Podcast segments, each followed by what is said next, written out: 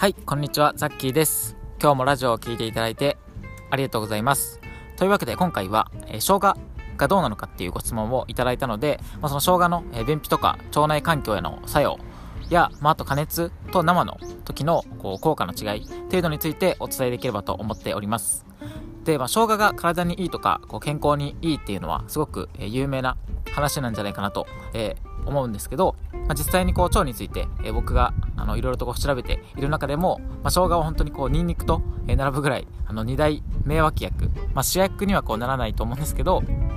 本当にこう大事な食材なんじゃないかなと思うので、まあ、今回は、えー、生姜のそのさっき言ったように便秘とか腸内環境への効果っていうのをお伝えした後に、まあ、その加熱とか、え生による、え効果の違いっていうのを、後半の部分でお伝えしていきたいと思います。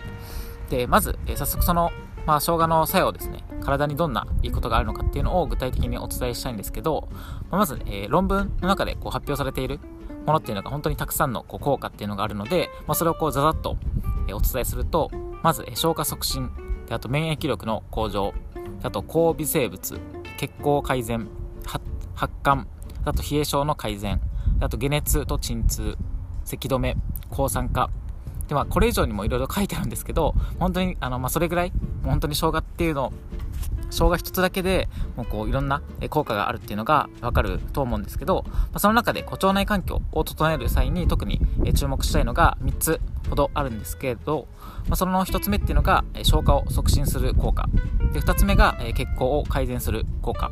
で3つ目が炎症を抑制するっていう効果です。でまず1つ目の消化を促進する効果なんですけど、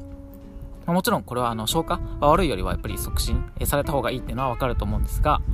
え台湾の医療センターから発表されたもので、まあ、その生姜のこう辛味成分ですね。生姜ってなんかこう独特の、味がますると思うんですけど、まあ、その成分っていうのには胃腸の動きをこう活発にして消化を、促進する作用があるっていうことが、え分かっています。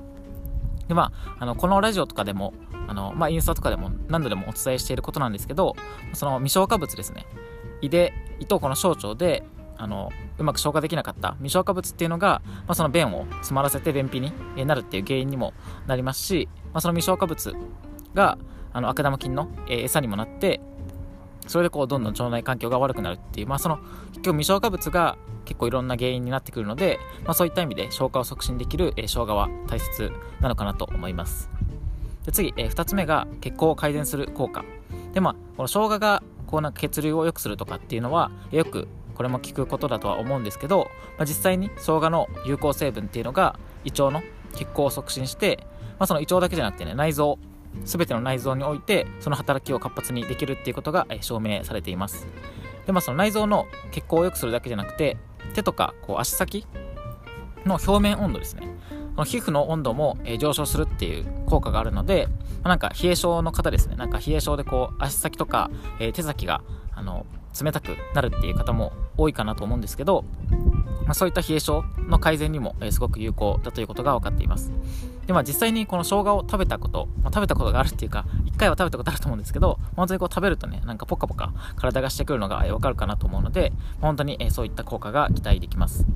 で最後、えー、3つ目っていうのが、えー、炎症を抑制する効果でまあ、これもあの研究があるんですけど、まあ、1日に 2g の生姜を摂取したグループと、まあ、全く生姜をこう取らないグループっていうのに分けたところ、まあ、その生姜を摂取したグループの方が腸の中の、まあ、結腸っていうところですね。腸のあの最後の方の腸のことを結腸っていう風に言うんですけど、まあ、その結腸の中のちょっとあの難しい言葉なんですけど炎症誘発性シグナル伝達分子を大幅に減少させたっていうことが分かっています。で今のなんか炎症誘発性シグナル伝達分子っていうとなんかすごくこう難しく、聞こえると思うんですけどこれはあの炎症誘発性っていう、まあ、その誘発？炎症を結局誘発するものなので、まあ、これを減少させることができるっていう生姜は、まあ、やっぱりその抗炎症作用があるっていうふうに言えるわけですね。なのであのそういった意味であの生姜っていうのは大切でで、まあ、特にあの今言ったように結腸ですね。その腸の中の最後の末端の部分の結腸っていうのは特に善玉菌が増えにくいところで例えばなんか大腸がんとかってあのよく聞くっていうかその病気であると思うんですけどその大腸がんっていうのも結局この結腸で発症することが一番多いんですね。でそれがやっぱりこう善玉菌が増えにくい部分であのそれが原因になってるっていうことなので、まあ、その結腸のこう炎症を、えー、抑えることができるっていう生姜は、まあ、本当にねこう毎日ぐらい僕もあの食べたいとは思っているんですけど、まあ、僕は今2日に1回ぐらいですね。はまあでも食べるようにしています。で、まあ、ここからがあの生姜のその加熱とか生による、えー、効果の違いっていうのをお伝えしていきたいんですけどまずあの生のままだと生姜の中にジンゲロールっていう成分が多いんですね。でこれを生姜を加熱するとそのジンゲロールっていう成分が生姜オールっていう成分に変わります。でもこの生姜オールっていうのも、まあ、なんとなくあの聞いたこともしかしたらあるんじゃないかなと思うんですけど、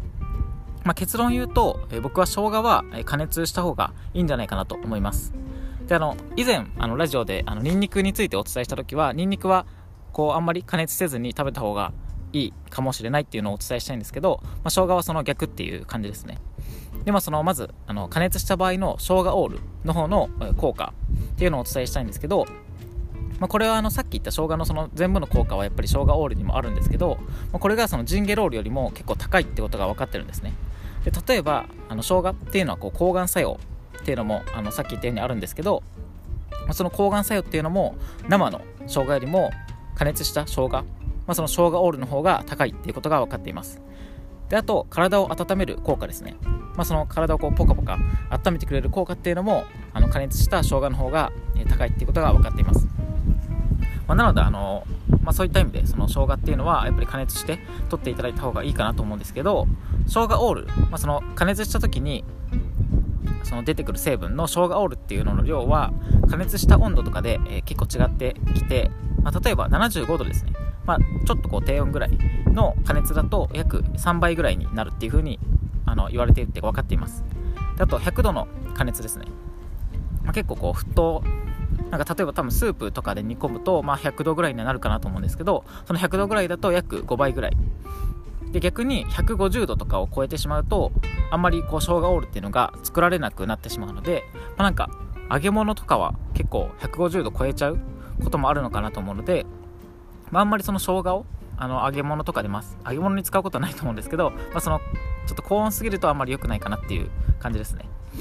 次あの一応その生のもちろん生姜ジンゲロールっていう生の生姜にもあの一応いろんな効果はあって、まあ、さっき言ったその抗がん作用とか抗炎症作用っていうのももちろん生の生姜にもあるんですけど、まあ、特に生の生姜をもしあのこう目的を持って食べるとしたら、まあ、あの末端の冷え性ですね。末端の冷え性をあの改善する場合はあの加熱よりもあの生の生姜の方がいいかもしれないです、まあ、の少しこうややこしいんですけど生姜を加熱して取ると体の芯をこう温める効果があるんですね。でも逆に生姜を生のまま取ると、まあ、その体の芯を温めるっていうよりはあの体のその末端ですね手先とか足先の温度だけをこう上げるみたいな効果があるので、まあ、なのでその、まあ、腸内環境をこう整えるっていう意味で言うとやっぱり体の芯を温めた方がいいので、まあ、そのあの生じゃなくて加熱をして生姜を取った方がいいかなと思うんですけどもしその末端の冷え性を改善したいっていう場合はあの加熱よりも結構生まあどっちも取れば全然いいんですけどあのどっちかだったら生の生姜を末端の冷え性を解消したい場合は、えー、取った方がいいんじゃないかなと思います。まあ、なのであのそこは本当にこうどっちとも全然取れるんだったら生と加熱で取っていただければいいですしまあ、なのであの僕もね例えばこう生姜とニンニクっていうのは本当にできるだけ取り入れるようにしてるんですけど、まあ、あの生姜はねこうにおニンニクと違って匂いもあの気にならないと思うのであの生姜はこうすりおろしたものを、まあ、2日とか3日ぐらいだったらあの全然そのすりおろしてこう保存冷蔵庫に入れておけば保存できるので、まあ、それですりおろしてスープに入れたりとか、まあ、あとはこう簡単に切ってスープに入れたりとか、まあ、やっぱりスープに入れるのが一番多いですね。なんか手軽に食べれるかなと思うので。であとは、まあ、刻んでそのお肉とかにつけたりとかっていう感じでまあそうですね。生姜は取ることが多いかなと思います、まあ、生姜もやっぱりこうそのまま食べると結構あのなんか辛み成分が直でこう来てなんかあんまり僕は好きじゃないので なんかそういう感じでこうスープとかでまあこうエキスだけを抽出するみたいな感じであの取っていただくともしこう生姜が苦手な場合でもあの取り入れることができるかなと思うのであのそういった感じで工夫をしていただけるといいかなと思います。はい。というわけで、えー、今回もそろそろ、えー、10分ぐらいになるので、えー、これで終わりにしたいと思います。でこういう感じで、えまあ、ご質問に基本的にはあの答えしつつ、まあ、そこをなんかこう深掘りして、え回答できればと思っていますので、え何か、えご質問なや、えご意見、まあ、ご感想などあれば、えいただけるとすごく嬉しいです。はい。というわけで、え今日も最後まで聞いていただいてありがとうございました。えまた今日から腸を元気にしていきましょうバイバーイ